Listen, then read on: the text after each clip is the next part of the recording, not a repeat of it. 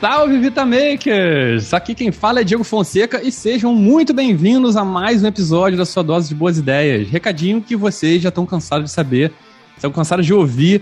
Sigam a gente no seu agregador de podcast favorito. Se você segue a gente, ouve a gente pelo, pelo Spotify, dá aquelas cinco estrelas marotas que a gente precisa e gosta muito que você contribua com a gente. Segue a gente lá no Instagram também, do nosso Hub Criativo, no arroba vitaminica.br. Ajuda aí, Brasil. Temos mais conteúdos inspiradores sobre criatividade, inovação, os aprendizados desses papos incríveis que a gente tem aqui.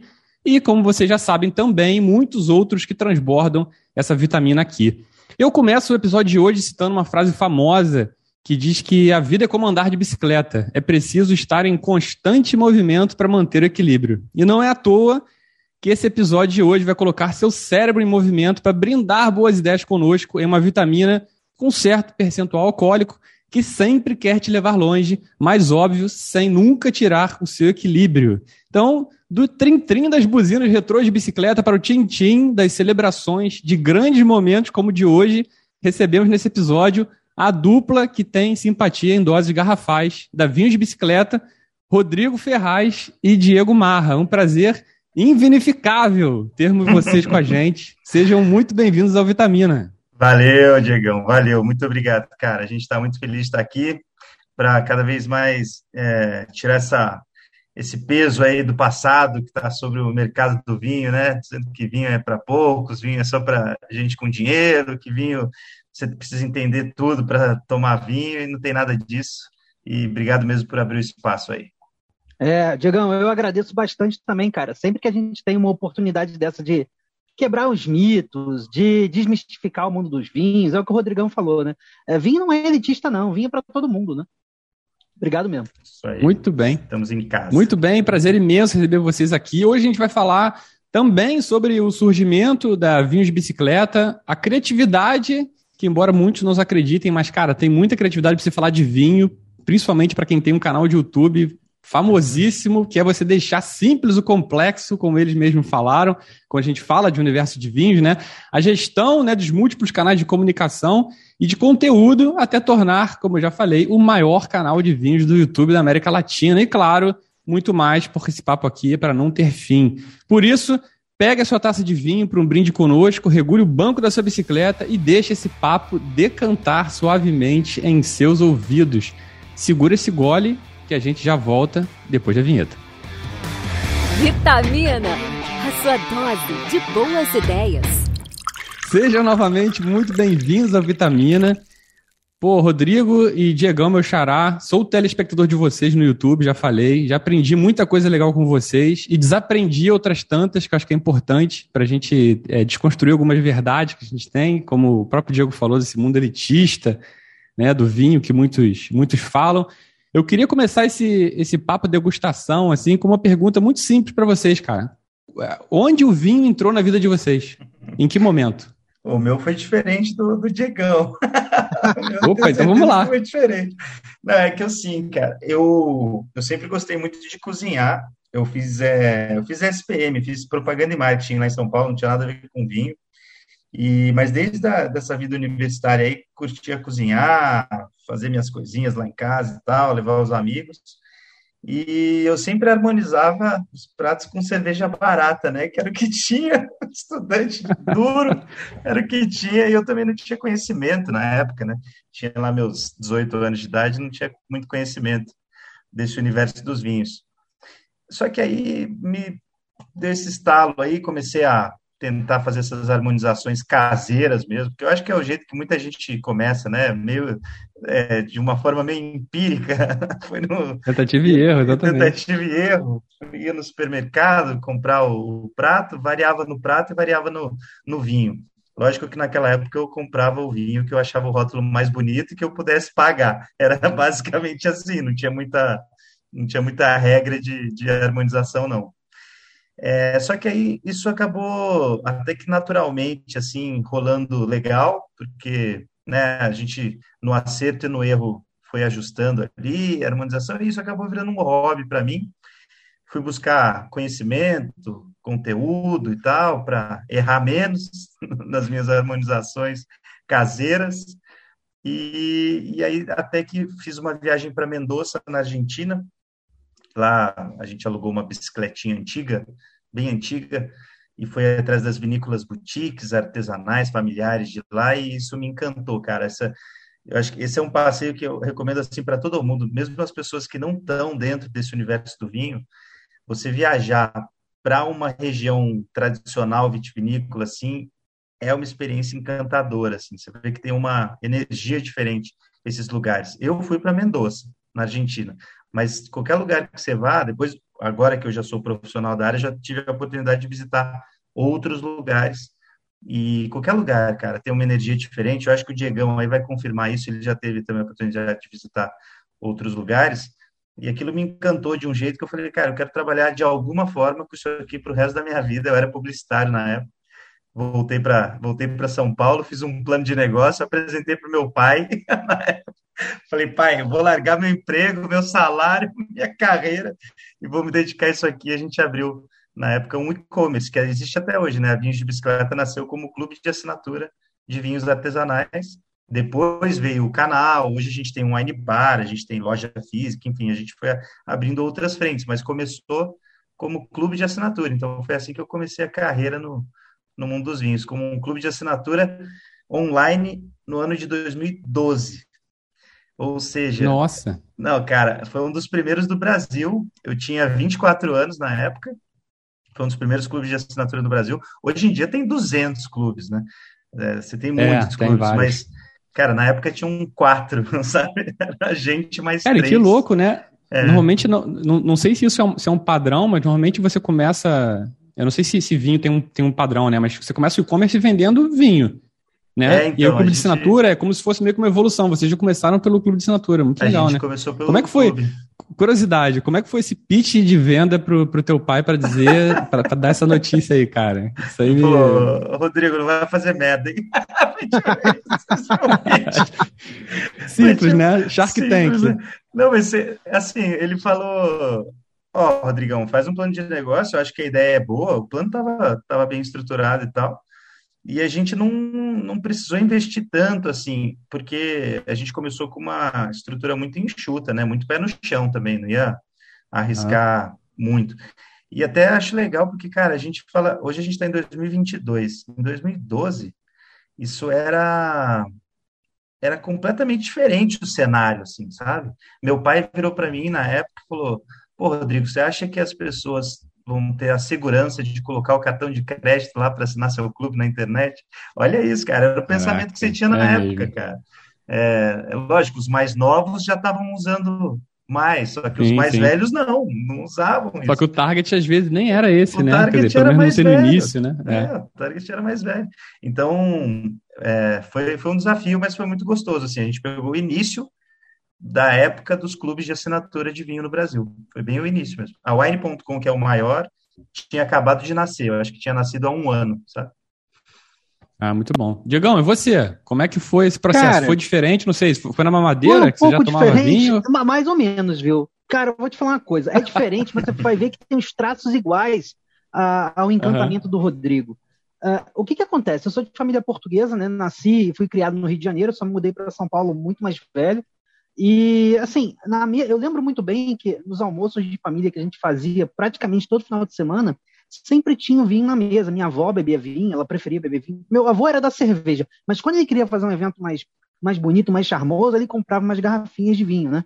Eu lembro até hoje, depois uhum. eu comento sobre o periquita. Ele queria abalar, ele comprava uma garrafa de vinho português periquita. É, mas na maioria das vezes a gente bebia vinho de garrafão, né? Porque o vinho naquela uhum. época era muito caro. Aí, e assim foi. Desde que eu tive idade para beber, eu provava vinho, mas sem nenhum tipo de relação mais aprofundada com vinho. Era simplesmente beber. A grande questão. Idade para beber é muito relativo, né, cara? Muito relativo, é muito relativo. De, dentro, é, em, em, família, é, em família, eu, eu, entendi que você quis, não quis dar esse recado, mas enfim. Isso, segue é o jogo. Isso, é exatamente isso. é, cara, acontece. Acontece. E em 2012, é, nas melhores famílias, é isso aí. É, é. Em 2012, eu acabei viajando é, na minha lua de mel, né? E acabei. Eu queria marcar um evento romântico, e aí marquei. A gente foi para a Itália na lua de mel, tive a oportunidade de visitar a Itália, e aí marquei uma degustação no meio da Toscana.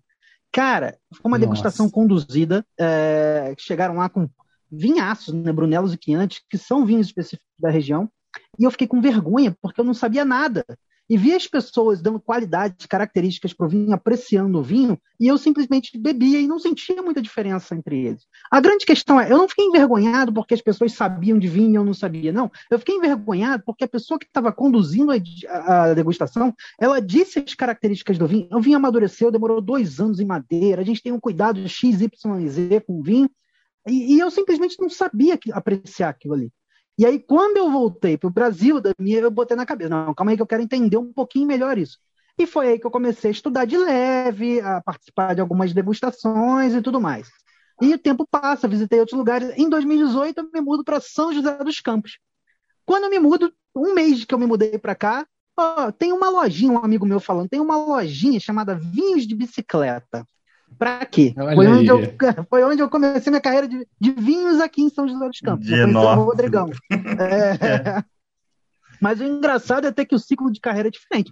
O Rodrigo, por exemplo, é, ele fez o curso de sommelier da carreira e depois ele fez o curso de especialização, que é o W7. não sei se ele vai citar. Eu sim, fiz ao sim. contrário. Sommelier para mim não era profissão, era uma diversão. Né? Então eu fiz o curso de especialização e só depois eu fiz o curso de sommelier, uma carreira inversa, digamos assim, né?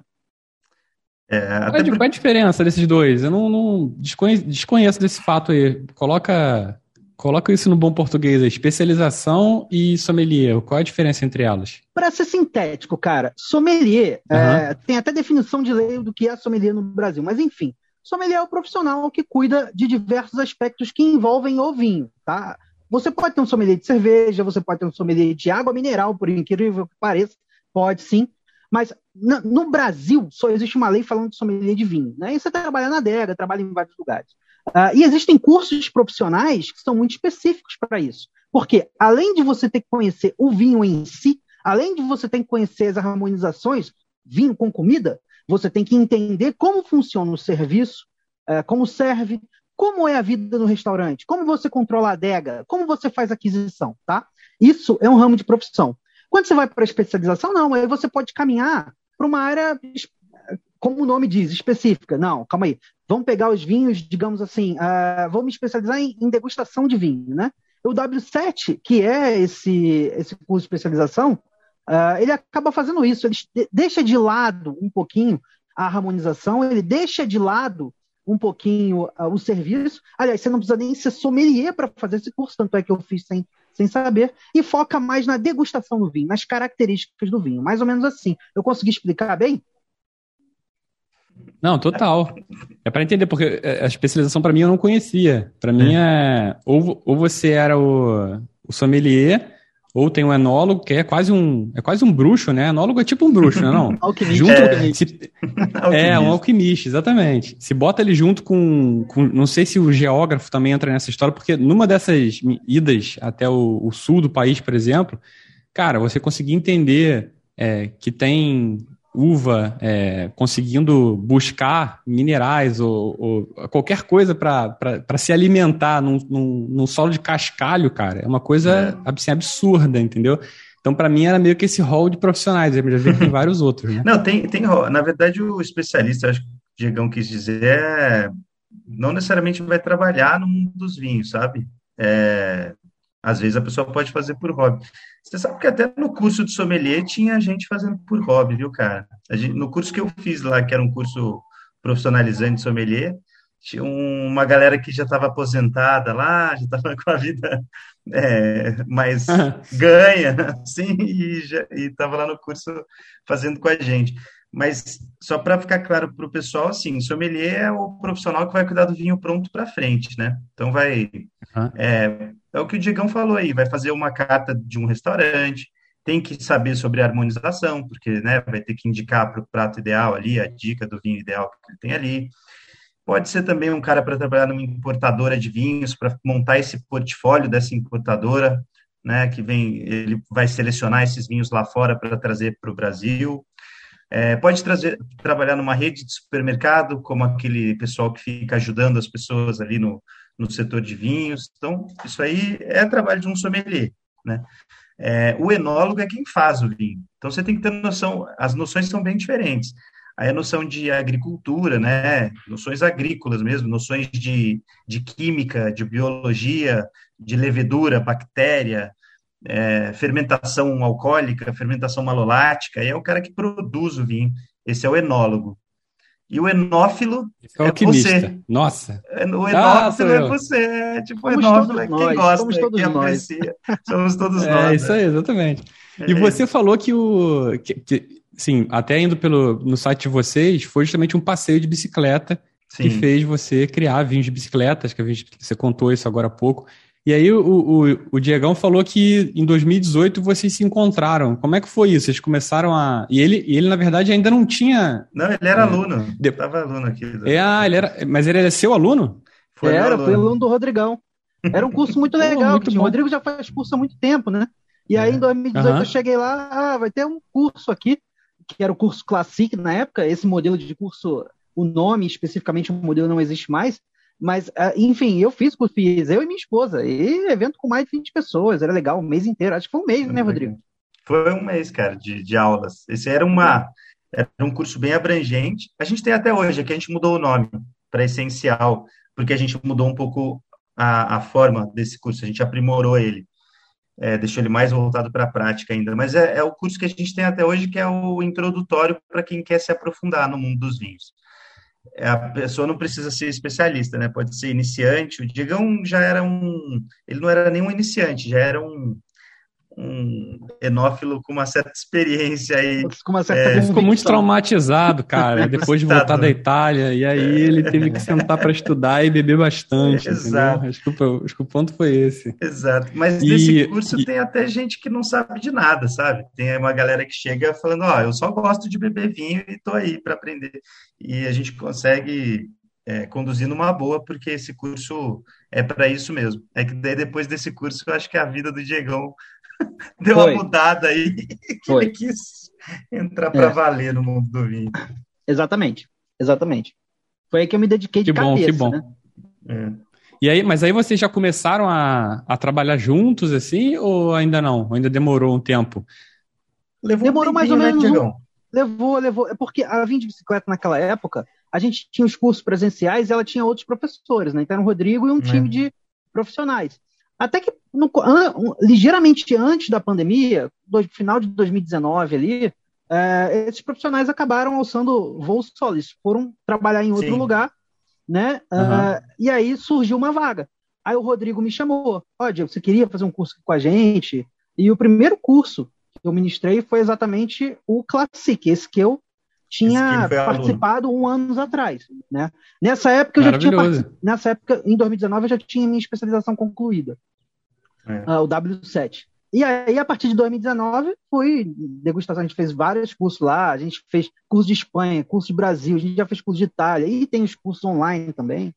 A partir daí uma foi só alegria. Que a gente acha que traz uma dinâmica legal é assim, antiga, bem no passado, né, quando a Vinhos nasceu, eu dava as aulas sozinho. Tipo, eu era o professor e dava sozinho. Agora, a gente nunca mais faz aula só com um professor é aula rolando ao mesmo tempo com dois professores, porque a gente acha que a dinâmica muda demais, assim, no bom sentido, sabe? Então, esse ah. Classic que o Diego falou, que ele ministrou aqui, fui eu e ele, a gente juntos, né, ministrando o curso. E, cara, desde então a gente nunca mais mudou isso e virou um formato padrão da empresa, assim. Todo curso que a gente dá hoje presencial são com dois professores, porque vira, cara, vira um bate-papo, vira uma dinâmica muito interessante, assim a gente que gosta de. Não, eu acho.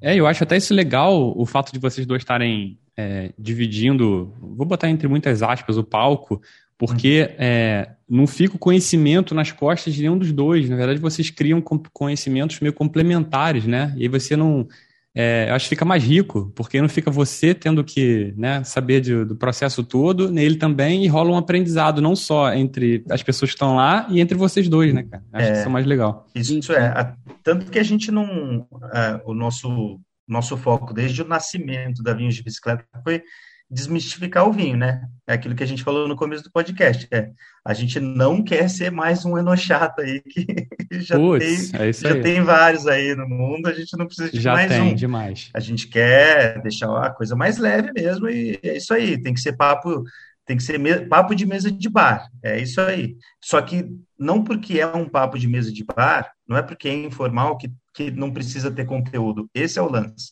Esse é, esse é o caminho que a gente segue. Pô, a forma é o papo de mesa de bar, a forma é a descontração e a informalidade, mas o conteúdo está lá. O conteúdo é muita pesquisa, estudo e tal, e é isso que a gente passa para os alunos, e é isso que deu. Na verdade, foi essa dinâmica que deu certo lá no YouTube, viu? Foi o que fez o canal estourar. Então, vamos, vamos justamente entrar nesse papo agora. Foi muito tempo de barrica aí para esse conteúdo, para ele ser. para ele entrar nessa garrafinha maravilhosa chamada YouTube, né? Foi. E conta aí como é que foi esse processo. Como é que vocês pensaram, tipo assim, cara, acho que o YouTube pode ser um canal que vai agregar muita coisa para vinhos de bicicleta? Cara, a, a, gente sempre. Essa, essa dinâmica de desconstrução e de desmistificação do vinho sempre foi cerne aqui na empresa. Isso, antes de existir o canal no YouTube, já era o DNA da empresa. É, digo assim, a gente já tinha loja física, o clube de assinatura. O nosso clube de assinatura a gente sempre brinca e, e os, os, associados também falam com a gente, falam, vocês são os diferentões. A gente, tipo, se tem um clube no Brasil para mandar uns vinhos exóticos, é a vinhos de bicicleta. É a gente não aí. tem medo de errar. É. A gente não tem medo de errar, a gente manda. Pô, isso é muito legal. Vira uma cultura, né? É, porque o lance de um clube de assinatura, acho que assim, você não é obrigado a gostar de todos os rótulos que você recebe mas em cada um deles você vai ter uma experiência, cara. É que gosto é pessoal e não se discute, mas cada rótulo pode trazer uma experiência, mesmo que você não goste muito de um rótulo e goste mais de outro. Então, isso é o que a gente defende, assim. E aí, como estavam brotando vários clubes de assinatura aí, né, e muito parecidos até, tinha uns que com um diferencial, outros nem tanto, eu falei assim, poxa, a gente não pode ficar parado. Se, se a vinho de bicicleta, a gente nunca quis ser o maior clube de vinho do Brasil, a gente quis ser o mais legal. A gente quer ser, tipo, o é. diferentão. É. A gente não quer ser o maior. É isso aí. O, o nosso negócio não nasceu para ser o maior e tal, porque daí vira um negócio mais corporativo. A gente quer continuar sendo é, essa empresa que sempre foi a Vinhos de Bicicleta. Uma empresa para romper barreiras mesmo. E aí eu falei, pô, a gente precisa de um diferencial extra aí para o clube, que eu não sei exatamente o que eu vou fazer, mas a gente precisa para os associados do clube, porque a gente sempre teve uma base aí é, legal de associados, de clientes permanentes aí que, que acabaram ficando com a gente ao longo desses anos todos, é, que agora já são nove, né? Esse ano, esse ano a gente faz dez anos de empresa, então a gente está ficando velhinho. Caraca. É, a gente está ficando velhinho. aí nessa época foi 2016, cara foram, é, já, o clube tinha quatro anos. Eu falei, ó, eu preciso encontrar um diferencial novo para o clube. Eu sei que a gente já manda vinho diferentão, a gente é disruptivo, a gente gosta dessas coisas e tal, mas eu preciso de alguma coisa nova. E a gente decidiu criar vídeos no YouTube, mais como um dia. Isso foi bem, assim, me pegou de surpresa também. A gente quis criar vídeos dos vinhos que a gente mandava no clube, basicamente, e outros que a gente tinha aqui na loja física, mas mais os vinhos que iam no clube falando sobre eles ao estilo vinhos de bicicleta, falando sobre eles. Falando um assim, complemento, ó, né? Um complemento. É tipo assim, vamos, os nossos associados que assinam vão falar, pô, legal, estou aprendendo sobre aquele vinho de um jeito diferente. Só que aparentemente a galera gostou. Então, quem não era também do clube acabou falando, pô, estou aprendendo também. Porque a gente deixou o conteúdo aberto, né, para todo mundo, uhum. lá no YouTube e tal. Porque a forma, cara, é o que eu te falei, eu já fazia parte do DNA da empresa. A gente só pegou isso, que fazia parte assim da, da empresa. Pô, a gente quer é, pegar os vinhos diferentões, a gente quer é, explorar cada vez mais, pegar as uvas mais diferentes. Tanto que a gente começou no YouTube com a playlist de uvas. Aí a gente foi pegando uva diferentona, e eram de vinhos que a gente tinha aqui para vender. Aí a gente tinha Tokai húngaro, que é um vinho licoroso, diferentão. Pô, eu falei, vamos gravar vídeo sobre ele. Ah, tinha é, uva croata, tinha uva não sei o quê, a gente, pô, e gravando tudo, porque a gente já tinha esses vinhos aqui. A gente já sempre teve esse, essa curadoria de trazer as coisas. Lógico, tem um Malbec também, temos, temos um Carmené, temos, mas é, tinha essas coisas diferentes. E foi isso que foi para o YouTube, cara. Só que nessa, desse jeito de falar, esse jeito de mesa de papo de bar, assim, né? De, de é, esse jeito informal, que isso foi uma coisa que é, a gente sempre valorizou, desde o princípio, assim. Foi, na verdade, uma, uma agradável surpresa, então, né? Vocês fizeram Foi. meio com um objetivo para um público específico de repente, vocês viram que estavam atingindo uma galera, né? Foi. E aí, o, o, o, que é legal é que, tipo assim, uma coisa até que eu vejo vocês dois agora, eu até acompanhava, acho que, não sei se o Diego tá desde o início do canal do YouTube. Não. Sim ou não? Não, não. não né? Depois, é. No canal, na é, verdade, foi, muito foi, foi, foi, a última foi recente, atividade né? no canal. É, depois de dar os ah. cursos, é porque, assim, verdade seja dita, o Rodrigão é inigualável. Eu sempre falo isso pra ele, né? Que tem uma simpatia absurda. e ele tem, por incrível que pareça, o cara tem uma preocupação com o canal que eu acho louvável e tem que ter. Então, para admitir uma outra pessoa lá é difícil. É. E eu me senti muito é. honrado quando ele me convidou para fazer parte do canal. Foi a primeira pessoa que fiz Legal. vídeo sozinho lá dentro, né? A gente então, pensou, puta, fizemos cagada, né? Ah, duvido. o Diego era fera demais, a gente sempre gostou. É, é, que a gente, pô, a gente já, já tinha essa experiência do Diegão aqui em sala de aula, que nem ele tá falando. Então. Sim. É isso aí. Vai lá, Então, aí minha pergunta, minha pergunta para vocês, é, eu vou até, vou até emendar nessa, nessa resposta do, do meu xará. Cara, botou uma câmera na frente. Eu sei que a experiência dos cursos de algum modo deu né, toda essa base para vocês. Vocês já falaram, né, o conteúdo de vocês estava lá na, na, barrica, né? Não pelo, não estava envelhecendo, muito pelo contrário, estava amadurecendo. E aí, de repente, botou uma câmera na frente, vocês estão no YouTube. O que, que mudou? Cara, assim, em primeiro lugar, você amadurece muito, né? Você ganha versatilidade. O Rodrigo, como, como eu comentei, o Rodrigo só me deixou participar do canal, digamos assim, quando ele viu a minha didática dentro, dentro de sala de aula. E lá, cara, assim, eu sou muito extrovertido, sou descontraído, eu falo pra caramba, é, brinco à vontade, é, uma, é um dinamismo muito grande. Agora, quando o pessoal bota uma câmera na sua frente e você não tá tão preparado assim, o negócio dá uma desandada. Mas não é que vai ficar ruim. Mas se você vir, por exemplo, lá os meus primeiros vídeos no canal, no começo de 2020, é, você, é diferente. Você vê que é tô meio travado, né? É. Alguns eu putz, eu falei, aqui eu fui quase, tô quase lendo o texto, não tava, né? Tava na cabeça memorizado, mas em alguns eu dou uma travada porque você vai amadurecendo. Agora, beleza, essa é a parte técnica.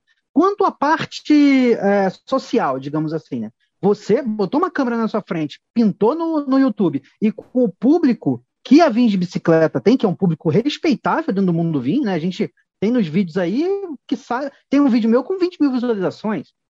E, e esse é um vídeo, né? Você realmente fica conhecido na roda de vinho.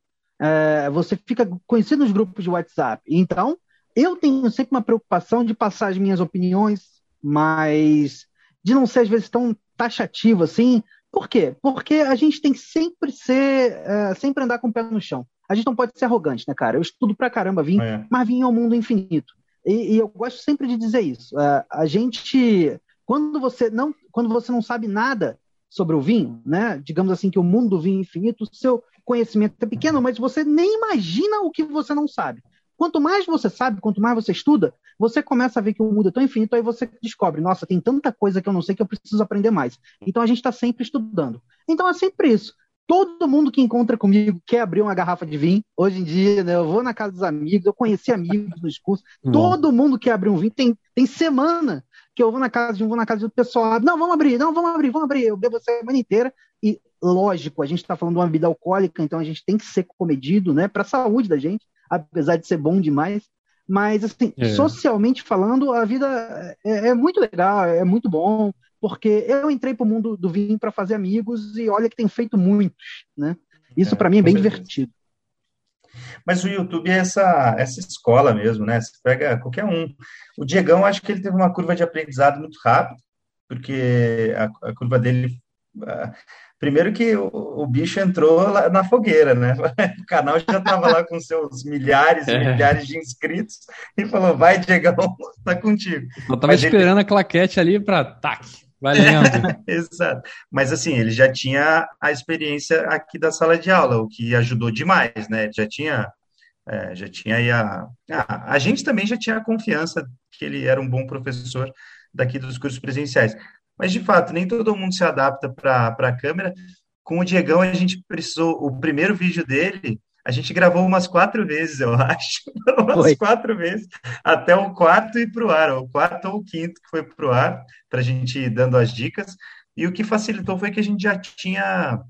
É, as, já tinha. Ah, as malemolências. É, as malemolências que o, o, tempo aí do, de YouTube né, Deram para você. ajuda, né?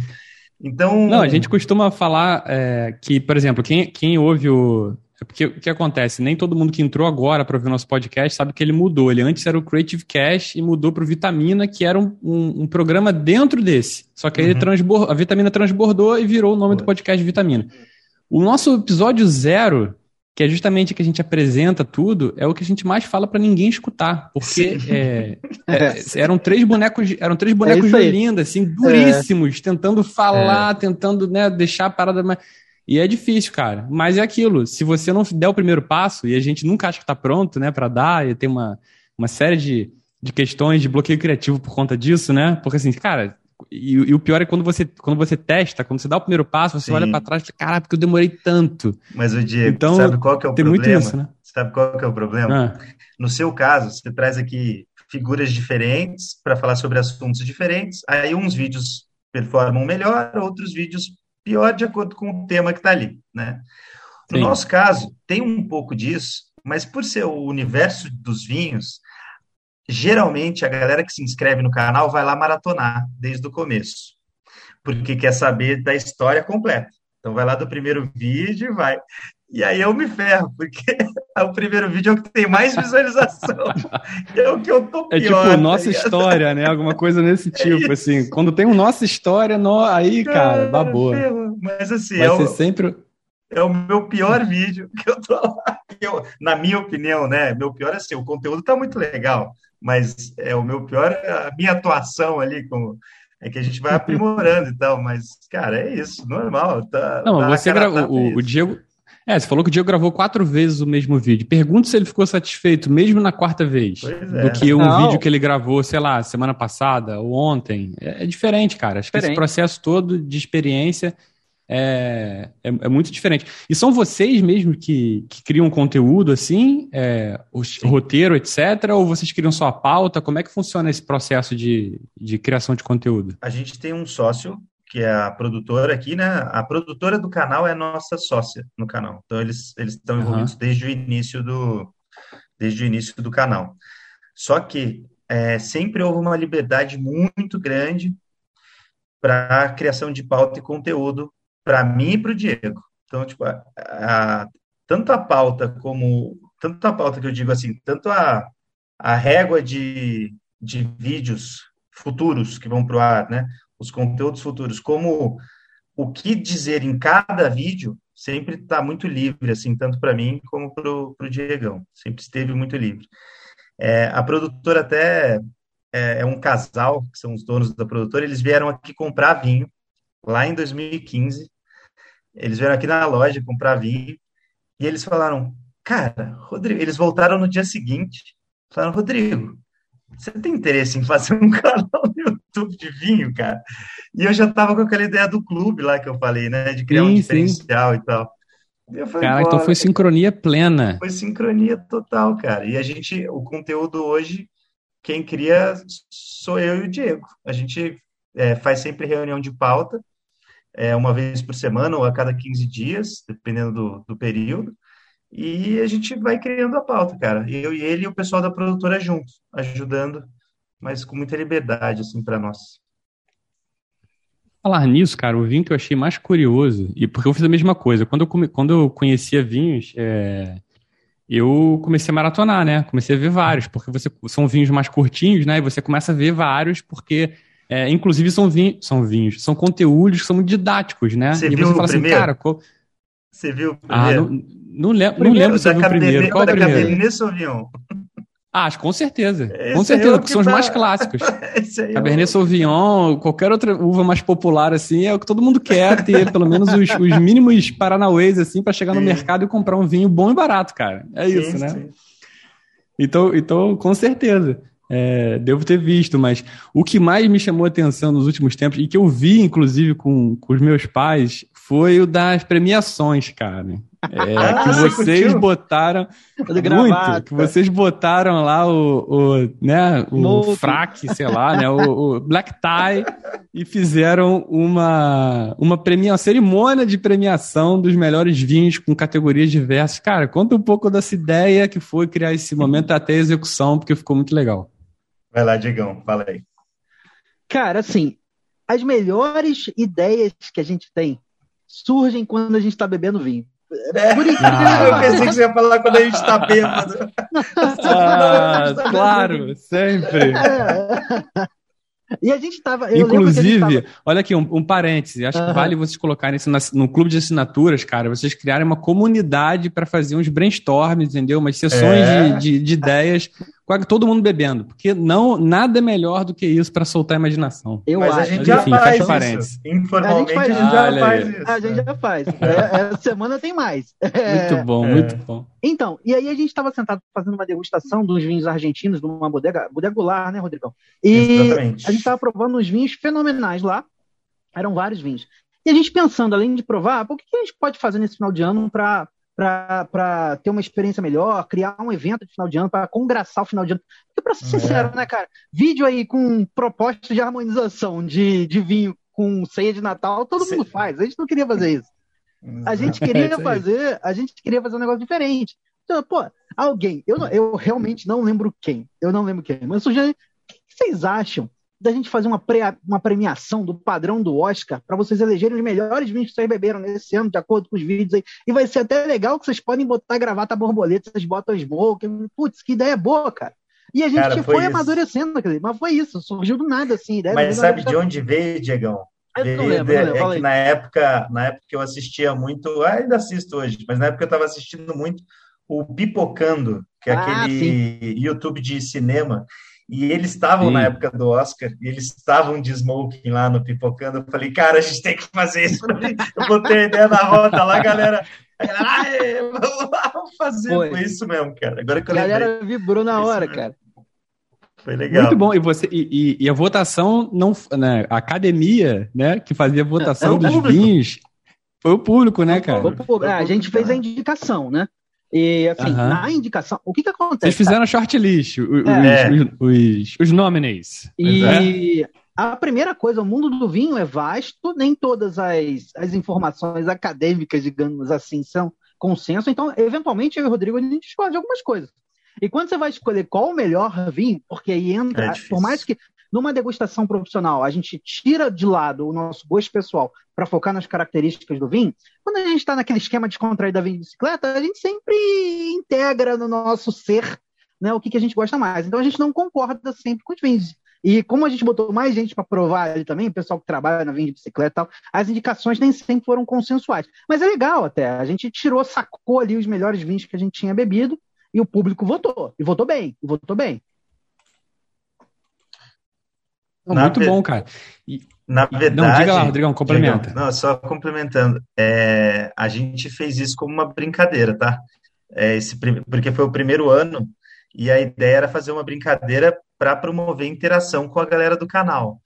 Só que a partir do, desse ano agora de 2022, porque a gente fez a primeira em 2021, final de 2021. Uhum, sim. Em 2022 não vai poder ser brincadeira não, porque a repercussão que deu isso no mundo do vinho, os produtores, Ai, que bom. Cara, os produtores falando, pô, fui nomeado lá no canal Vinhos de Bicicleta, tô entre os, os melhores tintos abaixo de 100 reais e tal, e os caras, Olha aí. foi muito louco, cara, foi uma... Olha, isso vai, virar de, isso vai virar adesivo de, de supermercado, hein, vai cara, virar. o, o de adega, hein? Vai virar, Tem aqueles é, James Suckling descorteados, etc, vai ter lá o vinho de bicicleta, tem a pontuação, olha que vocês vão, vão revolucionar o mercado, hein, estão brincando, ó, mas nessas brincadeiras foi legal, porque vai virar tradição e quem manda lá é o público, né? A votação final, a gente só é. anuncia, a gente dá os. Lógico, só tem vinho bom ali. A gente já selecionou uhum. só vinho bacana, mas a, a, premiação final quem deu foi o público. Então é, isso é bem Não, massa, cara. Isso é bem massa. Não, e o legal disso tudo é que vocês também, de certo modo, vocês é, começam a, a, decifrar um pouco também o, o gosto é, do, do, do, canal, dentro do canal, né? Do, da audiência, sabendo, tipo assim, pô, interessante, vocês estão gostando mais de vinho, pô, de repente a gente pode produzir uns conteúdos que tem mais a ver com essa característica, etc. Enfim, vira uma relação ganha-ganha puríssima. Mas aí o, o, Diego falou uma coisa interessante, né? Quando ele falou sobre essa coisa das experiências, você botar um pouco o teu gosto pessoal em cima de vinhos que você bebe. Eu tenho uma pergunta super fácil para fazer para vocês, que é o seguinte: o quanto uma experiência pode alavancar ou arruinar o gosto de um vinho, cara. Porque eu sempre faço isso. Isso deve ter, deve ter acontecido, acho que diversas vezes com vocês. Tipo assim, acho que principalmente para os leigos, como eu, você bebe um vinho num determinado local, com determinada é, pessoas, né? Pessoas e acha incrível, maravilhoso, como certa é. comida, e acha incrível. Aí você compra a garrafa, sei lá, se é o caso, volta, bebe, sei lá, um mês depois, um ano depois, e fala assim: Meu Deus, que coisa horrorosa. É. O quanto essa experiência pode fazer isso? Assim, quanto, como é que vocês lidam com essa complexidade, cara? 110%, né, cara? 110% pode mudar. É que assim, é, primeiro de tudo, vai, o vinho nunca vai estar tá igual é, na sua casa e na vinícola. Não vai estar igual. Tipo, principalmente para isso eu estou falando principalmente para as pessoas que viajam a turismo, na, uhum. né? O pessoal foi lá para a Itália, comprou o vinho lá, direto do produtor. Cara, aquela garrafa não mexeu, saiu direto da adega do produtor, estava quietinha ali, foi direto para tua boca, ali, na hora ali.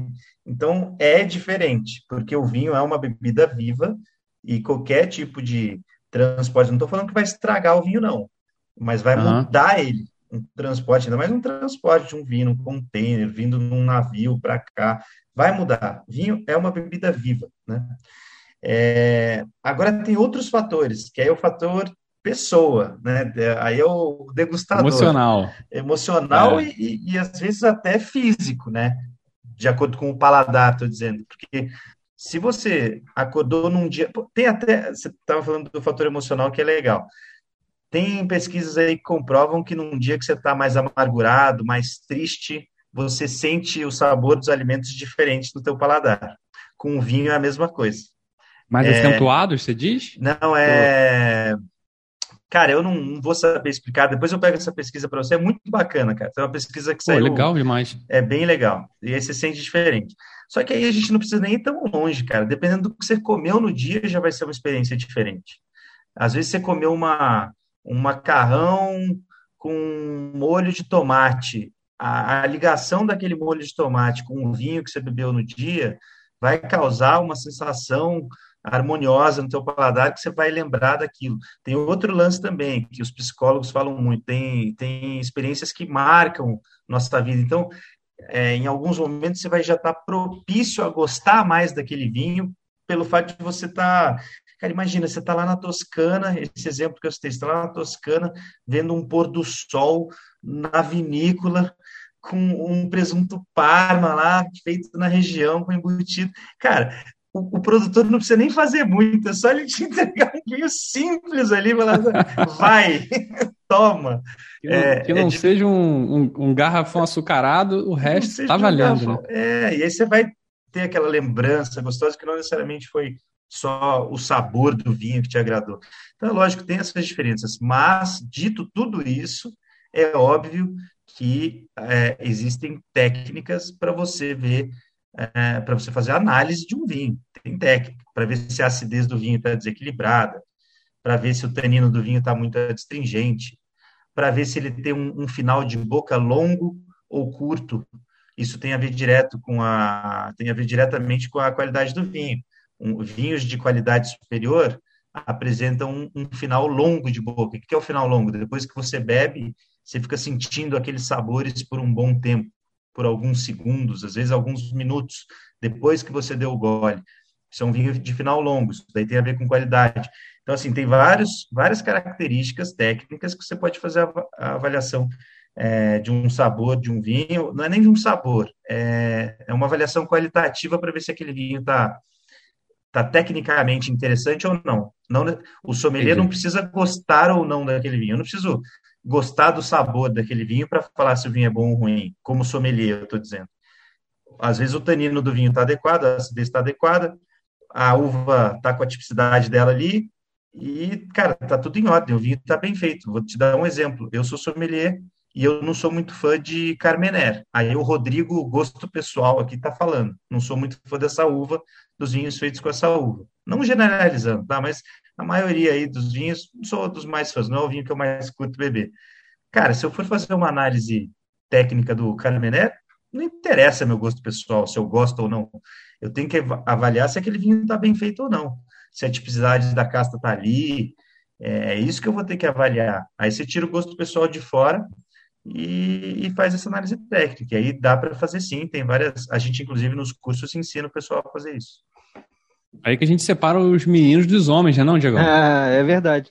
E, cara, eu queria até dar uma complementada nessa resposta do Rodrigo, porque além disso claro. que ele falou, que é óbvio, eu acho que é interessantíssimo que você tenha por exemplo, um conhecimento mínimo, e mesmo tendo conhecimento às vezes erra, para você encaixar o melhor vinho na melhor ocasião, sabia? Porque é. Pode trazer uma experiência ruim também. Eu digo, eu tenho uma experiência pessoal. Eu falei para vocês que meu avô, quando queria encantar, ele comprava um vinho periquita, né? Que é um vinho barato aqui no Brasil. É um português barato aqui. E, enfim, meu avô já faleceu há bastante tempo. E quando eu viajei a Portugal, volto lá de 2016, 2017, eu fui numa loja de vinhos especializados e eu encontrei um periquita 1986. 86. Não tinha o 87, não tinha o 85, não tinha o 83, não tinha o 80, só tinha o 86, que é o ano que eu nasci. Falei, não, eu Nossa. tenho que comprar esse vinho, tem que carregar pro Brasil. Mesmo que não seja um vinho propício ao envelhecimento, mesmo que já tenha passado, não importa, eu vou levar a garrafa. Levei. Eu abri esse vinho com a família toda, nenhum deles grandes apreciadores de vinho, né? Quando meu filho nasceu, pelo evento, o vinho do ano que eu nasci, que o meu avô gostava de abrir com todo mundo.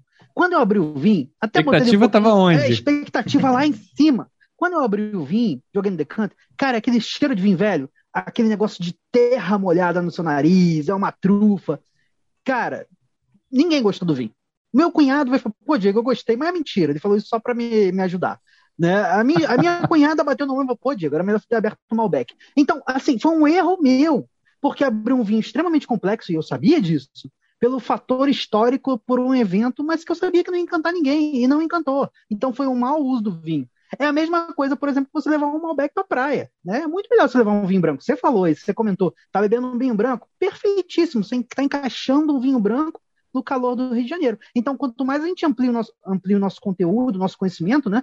Não que você precise saber muito, mas pelo menos o, o rito uhum. básico é interessante se você quiser aproveitar melhor a bebida, né? Tem outra coisa Não, também, muito né, bom. É, é, o que a gente fala de repertório, né, cara? Sim. Dentro do, do universo da criatividade, assim, quanto mais experiências você tem e até promove, e assim como vocês tiveram também do curso para o YouTube, por exemplo, mais te dá esse poder do improviso, de você uhum. não somente improvisar, mas você conseguir é, ter todas as ferramentas para conseguir promover boas experiências, não só para você, como para os outros, né? Dar, dar essa equalizada de, de qualidade. Né? Tem até outra coisa, a gente, a gente aqui na Vinhos, é, a gente direto, a gente tem alguns preferidos aqui, né? Que a gente acaba degustando várias vezes. O Diego sempre está gravando e tal, e a gente, pô, ah, abre aquele lá, aquele lá que a gente gosta. E às vezes, cara, o vinho não desce igual. Então, o mesmo vinho que a gente já provou várias vezes, ele não desce igual. E isso pode ser variação da garrafa, e é normal, isso acontece, é, principalmente vinhos mais naturebas, vinhos com menos intervenção, eles vão variar mais mesmo de garrafa para garrafa, isso está tudo bem, é assim mesmo, é, uma safra para outra vai variar, com certeza, porque uma safra é um ano inteiro de cultivo daquele vinhedo, né? É, é, a, é, é assim, são as variações climáticas praticamente um ano todo que influenciaram naquele vinhedo. Então, vai vai ter variação de safra para safra e tá tudo bem. Eu acho que as pessoas têm que aceitar isso para serem mais felizes degustando vinho, sabe? Porque não adianta pensar no vinho como se pensa na Coca-Cola. Não adianta, não dá uhum. para, não é refrigerante. O vinho vai variar de safra para safra. Tem vinho que é mais industrializado e aí você faz mais intervenções naquele vinho. Você estabiliza mais aquele vinho, quimicamente falando. Você consegue fazer isso para você ter o menor índice de variação possível de safra para safra. Porque pensa bem, você tem uma marca de vinho que vende milhões de vinhos do mesmo vinho, estou dizendo, aqui no Brasil, milhões de garrafas.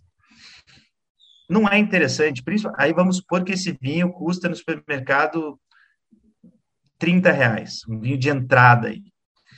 Você vai pegar boa parte do teu público-alvo vai ser de consumidores mais leigos, não o pessoal que, que estuda do vinho e tal, é pessoal que às vezes já só bebe por, por beber ali um vinho de 30 do dia a dia.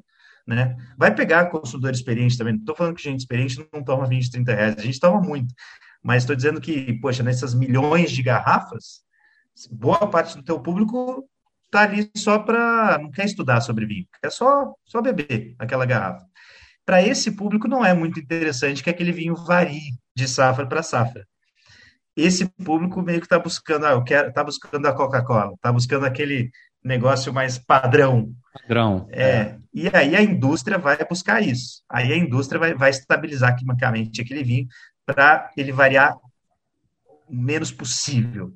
Só que quando você pega vinhos artesanais, produtores menores, vinícolas familiares, vinícolas naturebas, aí a brincadeira fica mais legal e aí sim, aí você tem que abrir sua mente e falar assim, cara, pode acontecer de aquele vinho que você tomou maravilhoso, safra 2020, que você achou o máximo, cara. Aquele vinho estava incrível. Ele acaba, velho. E acaba. E aí a safra 2021 dele não é o mesmo vinho. E tá tudo bem. É isso aí. Então, a gente tem que largar um pouco a mão do pensamento consumista e viver mais o presente, mesmo falar, é isso aí, cara. Aquele vinho que é você tomou aí, era é. incrível. Talvez não, e praticar não um pouco o desapego, né, cara? Desapego, Porque isso te permite de ter novas descobertas, né? E acho que vocês uhum. trabalham muito com isso, de você fazer descobertas, assim, como você falou mesmo, né? No, desde o início da, da Vinhos, começou como um clube de assinatura. Tipo, cara, nosso objetivo é trazer coisas diferentes para prover experiências diferentes. Às vezes vão agradar, às vezes não, mas assim, o fato de você estar aberto a isso no mínimo, né, te coloca é, é com, com novas possibilidades para você é. provar e conhecer outras coisas e aumentar seu repertório aí para não, não abrir o, o, o, o periquito 86 aí é. e acabar desagradando 90% dos convidados. Mas, enfim, Exatamente. É, é, é, isso, é isso. E, e aí, uma, uma última pergunta, cara, para a gente ir para o bate-pronto é o seguinte. Teve agora, se eu não me engano, foi esse ano, né? No finalzinho de janeiro, vocês lançaram um meio que um novo produto da Vinhos da Bicicleta, que é, são os, não sei se eu posso chamar de tours, né? Mas acho é que são mais que isso. O roteiro. O roteiro, roteiro que na verdade já tinha um playlist, que era um roteiro de três vinícolas em um dia. Isso. Que é muito legal. É, e que vocês acabaram fazendo isso, é, só que agora fazendo um processo em que é, a, a Vinhos acompanha a galera. É não é isso? É e aí a minha pergunta é assim, falar um pouco, falar um pouco sobre isso e, cara, para onde essa bicicleta quer pedalar no futuro? Se esse também é mais um, mais um, foi mais aquela necessidade de vocês sentarem e falar assim, cara, a gente precisa se diferenciar de novo, porque Sim. isso é uma constante, né? Sem dúvida nenhuma, esse é um projeto importantíssimo que vai ganhar muita força aqui na, na Vinhos de Bicicleta. É, as vagas já estão, cara, é, quase todas preenchidas, assim, a gente acabou de lançar é, e a gente já tinha tentado fazer um para Mendoza no passado, e a gente preencheu as vagas rapidamente, só que entrou a pandemia, cara, e a gente teve que cancelar tudo, porque as fronteiras fecharam e tal. Então, dessa Ui. vez, a gente foi mais pé no chão, fez aqui no Brasil. Mas aquela playlist e esse roteiro, eles nasceram dessas experiências que eu tive como sommelier, o Diegão, agora que trabalha com a gente, já está há algum tempo com a gente na casa, está tá vivendo também. São experiências, cara que às vezes, sendo um profissional da área, você tem acesso a algumas coisas que o público normal não tem. Do tipo, a gente vai visitar, a gente foi recentemente para Espírito Santo do Pinhal visitar a Invérnia. Eles fizeram um almoço lá para gente, depois o Diego conta um pouco mais dessa experiência. Fizeram um almoço lá para gente, levaram a gente para conhecer o enólogo, levaram a gente para para tomar o vinho do tanque que os caras estão fazendo, deixaram a gente plantar videira lá, cara. A gente plantou videira com o nosso nome. São experiências que marcaram muito a gente, né? Como amantes do vinho. E a gente teve esse acesso porque a gente é profissional da área. Para o público comum é difícil fazer tudo isso que a gente fez lá. Foi daí que nasceu a ideia do roteiro. E do, foi daí que uhum. nasceu. Porque eu falei, cara, eu quero dar acesso ao público para essas experiências que eu vivi como sommelier e não existem nas vinícolas. Lógico, algumas ali existem, algumas existem, mas a maioria não. Então, é, tem vinícola que a gente vai visitar que nem aceita visitação, cara. Que é tipo, é uma vinícola pequenininha que não tem visitação. É, os caras é. só produzem. Então, tem outra que a, lá na Michele Carrara a gente vai fazer um churrascão lá. Eles nunca fizeram, eles vão fazer um churrascão lá para receber o nosso grupo quando a vinícola fechar. A gente vai tomar vinho com a, a família da vinícola quando ela já estiver fechada num churrasco gaúcho. Então são essas experiências Nossa, que, que vai ser muito legal, cara. É daí que Porque no final, é, porque no final é, você acaba eu falo isso também por experiência própria, você acaba, tipo, pulando certas coisas. Ah, você quer fazer o tour? Ah, mas como é que é? Ah, a gente uhum. vai, vai lá, bebe na, sei lá, às vezes quando não tem meio que faz aquele tour e bota todo mundo numa salinha para beber vinho, é, pessoas, né, em mesas de grupos, de grupos que você às vezes nem conhece. É, às vezes uma diferencia um pouco mais, você bebe o vinho em diferentes momentos, como se eu não me engano era o tour da, da Valduga aqui no, no, lá na Serra Gaúcha, que era bem legal que você bebia na, na cave, bebia Sim. depois lá no, no, vinhedo, etc. Mas é isso, cara. É, até que ponto você também não tá, tipo, fazendo o mesmo que todo mundo? Quando você faz aquele processo chatinho de ah, explicar a história do vinho, cara, dificilmente vai ter alguma coisa diferente, a não ser que tenha alguma técnica nova. Mas, tipo assim, se a gente está falando de técnicas, não sei nem se, se, se alcançam um milênio, mas centenárias aí, é, pouca coisa vai mudar aí. E assim, você tem que trabalhar nessa experiência, né? E como é que você trabalha nisso, né? Então acho que é, que é muito legal saber que vocês meio que vi, botam é essa chave mestra aí para abrir umas portas que o público não vai abrir, né? E não é nem culpa das vinícolas, tá? Eu não quero nem. Porque assim, é sacanagem também. Né? A gente fala, pô, as vinícolas são obrigadas a, não é que elas recebem muita gente, cara. Elas têm que ter um padrão de visitação. Não tem como, né? Tipo, tem que ter um padrão é. de visitação a gente só quer fugir desse padrão. é a nossa pegada. É só isso. É isso aí. É isso. A, a, diferenciação tá aí. É isso. Mas fala aí, Diegão. Cara, assim, é, para mim vinha a experiência. Né?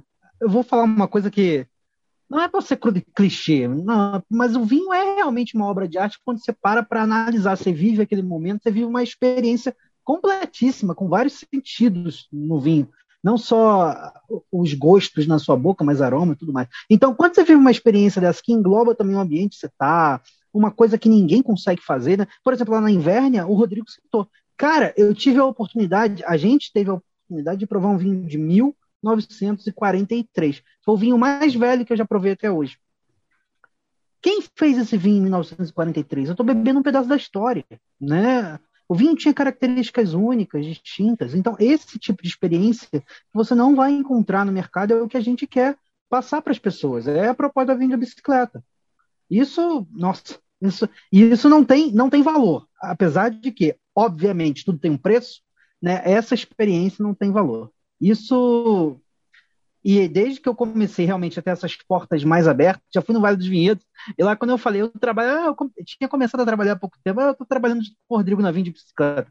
O quê? Eu lembro da Capuane lá, o, nossa, o, o, dono, o dono de uma vinícola, ele falou, não, vem cá, você não vai pagar, você vai sentar aqui e vai beber comigo. Ele me pegou, a gente gostou os vinhos dele, ele deu total atenção.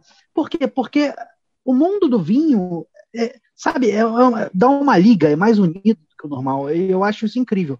Eu falei já, vou repetir de novo. Eu entrei no mundo do vinho para fazer amigos. E quem está ouvindo o podcast e acha que, pô, será, mas será que se, se eu me aprofundar no mundo do vinho, eu não vou virar um enochato? Não, enochato tem a ver com a postura, tem a ver com a pessoa que sabe e quer mostrar para as pessoas que sabem. Não é isso. Você, o legal você aprender é para você melhorar a sua experiência com o vinho, né? Pra você tornar aquela bebida melhor. É, se você quiser não, virar um legal. chato, você consegue. Mas é, isso consegue, é uma né? decisão. É uma decisão. Né? Conhecimento não tem é nada a ver com isso, né? E eu lembro do Rodrigo ter falado da, da, das vinícolas que não fazem tour, mas, por exemplo, é, uma que não fez tour que, que eu cheguei a visitar, que eu achei muito legal, me, me, na verdade me marcou bastante, foi ali de Carraro, que eu não sei nem se tem a ver com a Michele Carraro. Não, não sei se são da mesma família ou não. É, todo mundo primo lá. Ali. É tudo primo, ah, tá. parentes distantes. Não, que eu fui, é, que a gente foi meio que atendido pela Isabel Carraro, é, que era Isabel. meio que né? Ela é tipo, a meu Deus do matriarca. céu. É a matriarca, Matriarca da família. Eu falo, É. cara, olha que loucura. Você, você ser meio que servido, assim. Na, na verdade, servido é muito pouco, né? É muito singelo, assim, mas você beber vinho junto Sim. com a matriarca da família que está produzindo aquelas garrafas ali. Inclusive, teve é, um vinho deles, que se não me engano foi o Fácil, que virou um vinho Da Copa. é, meio que oficial da Copa, É. exatamente. Não sei se foi Copa ou Olimpíada, acho que foi Copa. É, Olimpíada, é, Olimpíada. é. É, então assim, isso é muito legal. E aí, é, a partir de uma experiência que, beleza, eu não consigo oferecer um tour, mas como é que eu consigo me, me é, é, diferenciar? Como é que eu consigo prover uma experiência legal, entendeu? Cara, a matriarca vai estar aqui, você vai falar com ela, vai beber com ela, sabe? É. Então acho que também, sim, tem, tem outras, outras formas da gente conseguir prover boas experiências. A Gente, Carrara muito é bom. Muito querida, cara. Muito querida. Você- Muito legal, né? bom que você teve uma vivência legal lá. É que quanto mais a vinícola Não, e foi- vai se, quanto mais ela vai se industrializando, vai perdendo esse tipo de coisa aí. A Lídia é Exatamente. consegue Também preservar muito acho. bem isso, cara.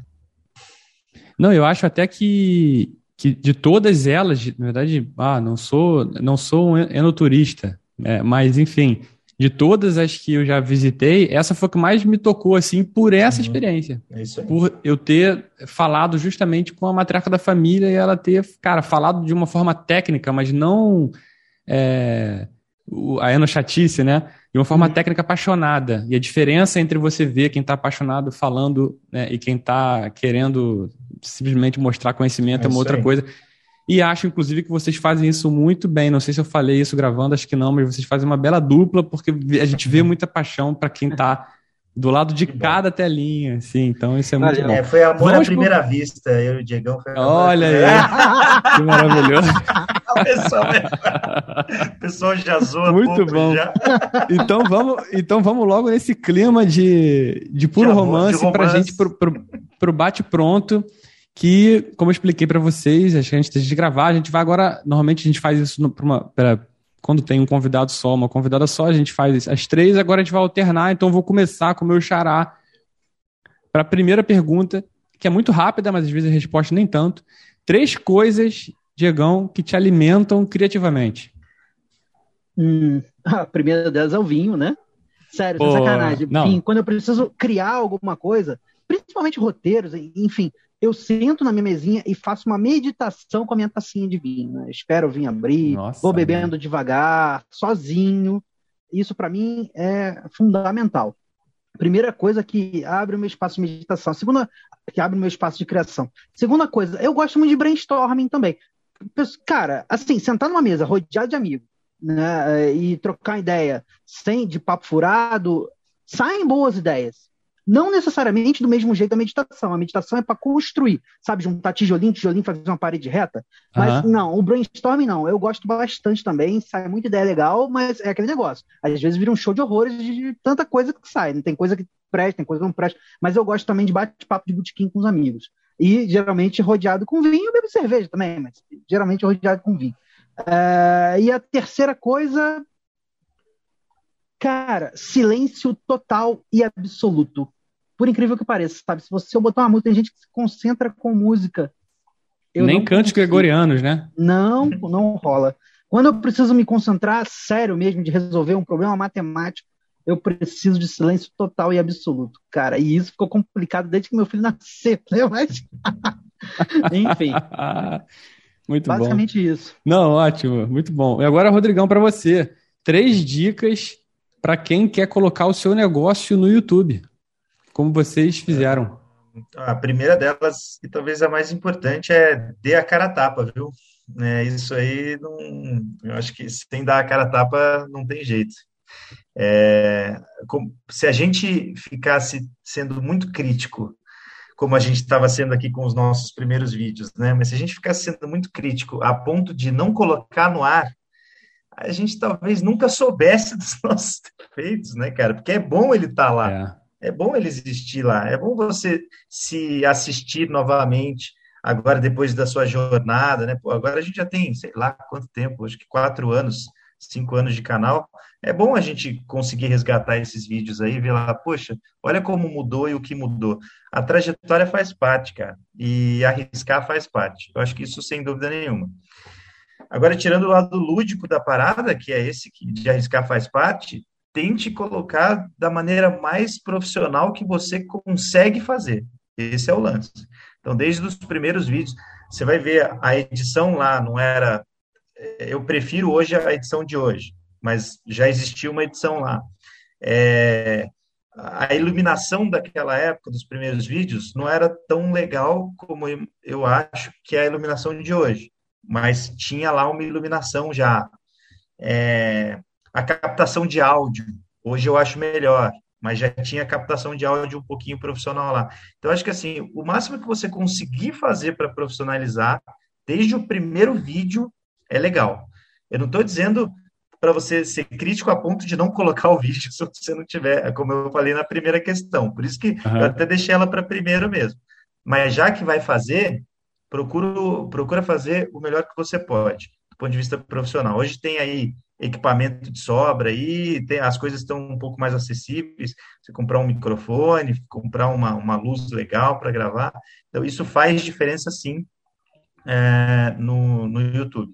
E aí a terceira questão seria seja autêntico, cara, não tenta agradar ninguém, faz o que você acredita. É, pode ser que aquilo que você acredita não agrada muita gente, mas tudo bem, faz parte. A vida é assim. Outro negócio. A vida é né? assim, né? Aí, aí fazer o quê? Mas seja autêntico, porque essa autenticidade é, é, o que pode gerar frutos. Se você mandar bem, é o que, gera, é o que geralmente vai, vai promover organicamente o seu canal, vai ser a tua autenticidade. Se você for autêntico e agradar um público ali específico, provavelmente é aquilo que vai te sustentar no longo prazo. Então, acho que essa, Maravilha. essas são as questões. Maravilha. Agora uma pergunta que eu faço para os três. Para os três. Para as três perguntas também, mas para vocês dois, eu estou fora dessa. Vou, vou voltar para o Diego. É, Diegão, três ingredientes que não pode. Eu acho até que vai ter alguma interseção aí com o que você falou no início, mas normal isso acontece. Três ingredientes que não podem faltar no seu liquidificador para fazer a vitamina da sua vida. Vale qualquer coisa. Ah, cara, amizade. Vinho sem sombra de dúvida. Não, sendo. Dá para viver sem vinho. A vida é muito melhor com vinho. Mas daria para viver sem vinho. Mas amizade, sem sombra de dúvidas. E, e, e, assim, amor. Mas entendo o amor no sentido de. que engloba tudo: família, os parentes, a galera que tá junto de você, a galera que confia em você. Não é aquele amor por e simples, não. O amor de verdade. O amor familiar em todos os sentidos que uma família pode ser. Né? A família tem sentidos diversos, não tem dúvida disso. Pô, maravilhoso. Se, se eu tivesse cronometrado aqui, você teria batido o recorde. Poeta. Poeta. Não é? É, cara, o cara já viu preparado. Rodrigo, agora é você. Três ingredientes que não podem faltar no seu liquidificador para fazer a vitamina da sua vida. É, da minha vida, cara. Viagem, é algo que eu. Porque, na verdade, a viagem, é, essa resposta aí mais rapidinha e curta e tal, é, na verdade, é o que te traz conhecimento, experiência, vivência, é, é o que está. É aquela frase lá que o que importa não é o fim, mas o caminho. É isso aí mesmo, cara. Quando você viaja, você sai da zona de conforto, você vive umas coisas que você não estava esperando, às vezes você não está preparado para viver aquilo, e é ótimo para tua vida isso porque viajar te tira da zona de conforto e de todas as viagens que eu fiz, sem, sem exceção, desde as piores viagens até as melhores viagens, em cada uma delas eu aprendi alguma coisa. Então, viajar é, é muito bom. Uh, aí, no sentido do que o Diegão falou também, estar entre as pessoas queridas, cara, aí envolve família e amigos. Eu acho que essa base que a gente constrói, é, para mim, é, é insubstituível, assim.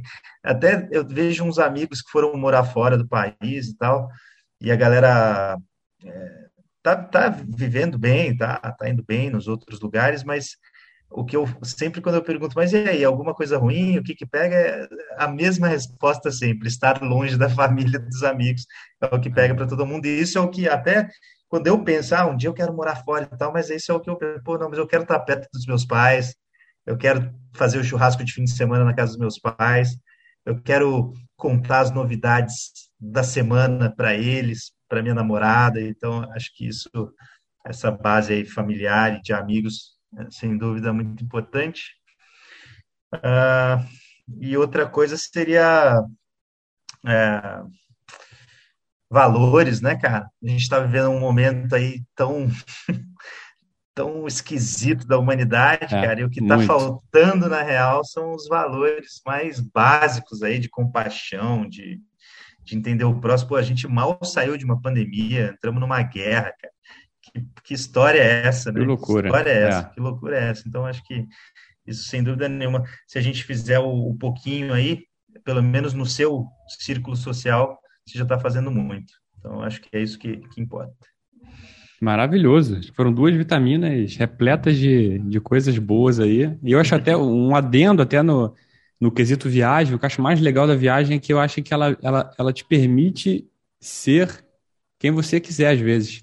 Sim. Porque o, o que não te permite ser no dia a dia, às vezes, são seus próprios julgamentos, né? E Uhum. quando você viaja, você meio que está em contato com outra cultura, tá com aquele olhar de turista, né? Em que tudo faz diferença e você acho que arrisca mais, você Tá ganha mais au- autenticidade, eu acho. Hum. Enfim, vamos agora para as dicas de liquidificador. É o momento que a gente vai compartilhar tudo que é bom, que a gente sabe que o que é bom se compartilha. E podemos falar de absolutamente qualquer coisa. Vou voltar agora, vou ser o último, vou voltar para o meu xará para ele compartilhar a dica de liquidificador dele. Traga pra gente, Diegão. Vamos lá. Eu já tô vendo que você já matou o seu vinho. Não, matei Já ainda tá não. ainda tem aqui, ainda tem preparadíssimo. aqui. Ainda não? Ah, então vamos lá. Beleza. Pessoal, dica: provem vinhos brasileiros. Olha só, o Boa. mundo tem vinhos excelentes nos quatro cantos do planeta. Eu não quero que você pare de beber vinho de outros lugares, não. Mas o vinho brasileiro, ele merece mostrar as qualidades que ele tem, não merece a sua piedade, ele mere- merece que você mostre as qualidades que ele tem. E quando você pega no passado, ah, bota aí 100 anos, né? Eu, eu entendo, eu comprei na época a gente não tinha tradição, a gente não tinha é, desenvoltura, não tinha conhecimento. Os produtores, eu digo produtores no sentido mais comercial, queriam fazer vinhos baratos de baixa qualidade. Mas isso mudou vertiginosamente nos últimos anos, nas últimas décadas. Tá? Vinho brasileiro cresceu muito e tem apresentado um custo-benefício excelente. Rodrigo sabe, na Vinho de Bicicleta a gente tem trabalhado com muito vinho nacional que Muito. surpreende demais. Então, merece que você prove, que você conheça. O, o influencer, o, o conhecedor de vinhos, que diz para você hoje que o vinho brasileiro não presta, que o vinho brasileiro não tem qualidade competitiva, ele está parado no tempo há pelo menos 50 anos. Tá? É. Então, hoje em dia, o negócio é bem diferente. Dica: procurem vinhos brasileiros, e é claro que, como qualquer país do mundo, você vai provar vinhos que vão te agradar, vai provar vinhos que não vão te agradar tanto. Mas quando você procura e abre a sua cabeça para novas experiências, você vai provar muito coisa boa e vai ter coisa boa para comprar no Brasil por um custo-benefício muito legal. Muito bom. E qualquer coisa, qualquer dúvida, se quiser saber, não, não vou botar o Diego nessa roubada aqui agora, mas se você quiser saber de qualquer tipo de indicação desses vinhos abaixo de 100 reais, branco, tinto, encorpado, vai lá no Vinhos de Bicicleta no YouTube e descobre, porque o que não falta lá é playlist indicando É. grandes vinhos, bons, baratos, caros, bons, é, Tudo, de- tem, tem de tudo. Tem de Exato. tudo. Vamos lá. Rodrigão, você agora, tua dica de liquidificador. Ah, eu vou fugir do mundo dos vinhos então, hein? Vai ser diferentão. Vambora. É, Isso aí. cara, é um negócio que me inspirou desde cedo, assim, desde a época que eu era do colégio. E não foi leitura obrigatória no colégio, foi um livro que eu comprei, sei lá, eu não lembro quando foi ou a ocasião que eu comprei, mas eu comprei a, a fundação do Isaac Asimov, é, que é um, na verdade eu comprei a trilogia é, da fundação do Isaac Asimov, e, cara, foi um livro que mudou a minha vida, assim, porque aquilo lá me, me causou uma imersão total na ficção científica, e eu achei muito incrível a capacidade daquele escritor de, de te fazer viajar junto com ele em um ambiente é, fictício, né, de ficção científica. Tanto que esse, essa vai sair até série, eu acho que na Amazon sobre essa, se já não saiu, tá? Sobre essa trilogia.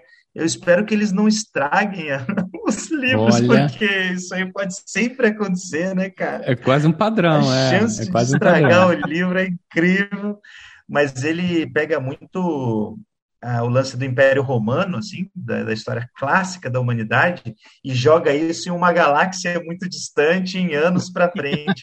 Mas como se compõem as, os poderes, como a igreja tomou a força de uma época, só que aí lá não era a igreja, né? Eram outros, Sim. outros povos. Então ele, ele conta um pouco da história da humanidade em outra galáxia, em um tempo muito distante. É muito legal, cara. É, foi um livro. Cara, é muito louco. A, a fundação do Isaac Asimov Tá aí Muito bom. Bom, vou também fugir do, do mundo dos vinhos. Eu que já dei a dica do, do golpista do Tinder, eu vou dar uma dica de outra golpista, agora que é o Inventing Anna, que é uma, que é uma série da Netflix bem legal, que fala também sobre uma golpista que se diz herdeira é, alemã, multimilionária, e que é uma série bem legal para vocês também não caírem nesse golpe. Eu sempre fico brincando que, cara, nem o golpista do Tinder, nem, nem, a, nem a Ana, eles conseguiram enganar um brasileiro, assim, né? Que já sofre tanto com tanto golpe, cara, que eu acho que eles não conseguiam fazer absolutamente nada aqui. E eu vou trazer uma segunda dica. É, que falando de bicicleta, tem um cara aqui que corre acho que mais rápido que a bicicleta, que é o Bolt, cara. Ele já foi lançado há algum tempo, mas eu vi só final de semana passado o filme, de, ah, acho que é um documentário dele, né? I Am Bolt que é o filme do Bolt, Corredor, é, que é muito maneiro, muito legal entender um pouco que o cara já é o carisma em pessoa, assim, e como ele, cara, não gostava de treinar, mas fazia isso porque sabia que a mensagem dele era muito maior do que correr. Então, acho que vale muito a pena para se inspirar. Bacana. Tem, acho que no Telecine, que acho que tá dentro do Globoplay, ou se não, quem não tem como eu, gasta lá umas nove mariolas e aluga ele ou no YouTube, ou na Apple TV, ou no Google Play Movies e etc. Legal. Bom, dadas as dicas, eu queria agradecer do fundo da, do coração e da barrica, da cave, é, a muito essa dupla aqui, cara, simpaticíssima, lá do, do canal do YouTube e também da loja Vinhos de Bicicleta, do e-commerce, do clube de assinatura, da, da quase da, da companhia de turismo, os caras não param de crescer, os caras estão demais.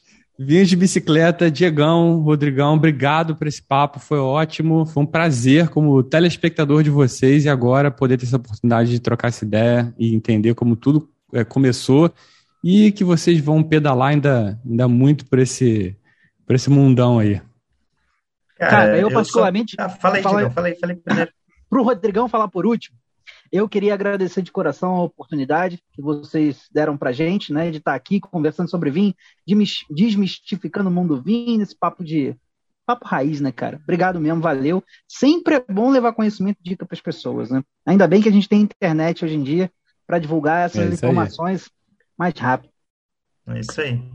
Não, e eu queria agradecer demais também, porque é, isso é uma coisa muito nova, né? O vinho começar a ganhar esses espaços que antes é, não, não existiam para o vinho, sabe? Porque o vinho, como a gente falou lá no começo do podcast, era um negócio muito fechado para poucas pessoas, mais elitista e tal. E, e esses espaços que têm, têm sido abertos agora para essa cultura do vinho são muito importantes.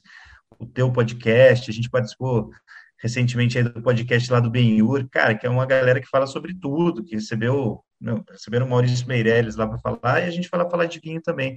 Então, eu acho que esses, esses pequenos espaços que a gente está ganhando é, vão mudar muito a cultura do vinho aqui no, no país, e é só o comecinho. A gente está vivenciando o comecinho disso. Então, obrigado de coração.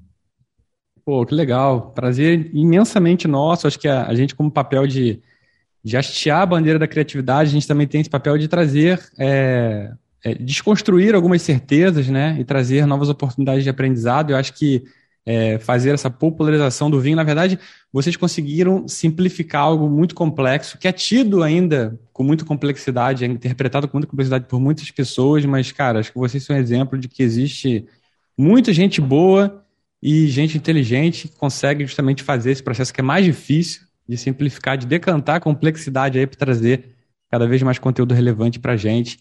Seguem eles lá, se inscrevam no canal deles, no Vinho de Bicicleta, que é sensacional. Falo porque é assim que eu faço.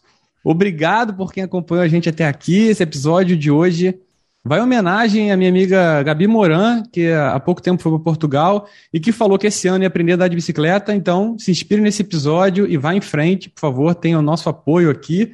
E você já sabe, esse episódio vai transbordar conteúdo no perfil do nosso Hub Criativo, lá no vitaminica.br no Instagram. Então, nos acompanhe por lá também. Por aqui, Diego Fonseca, e semana que vem você já sabe, a gente já volta com mais uma dose de boas ideias. Até lá, um abraço. Vitamina, a sua dose de boas ideias. É, vocês fazem uma bela dupla. Não sei se Opa. falaram isso pra vocês, mas vocês fazem uma bela dupla, cara. Parabéns. Os gordinhos do vinho. Gordinho barbudinho. Os gordinhos barbudinhos. isso aí.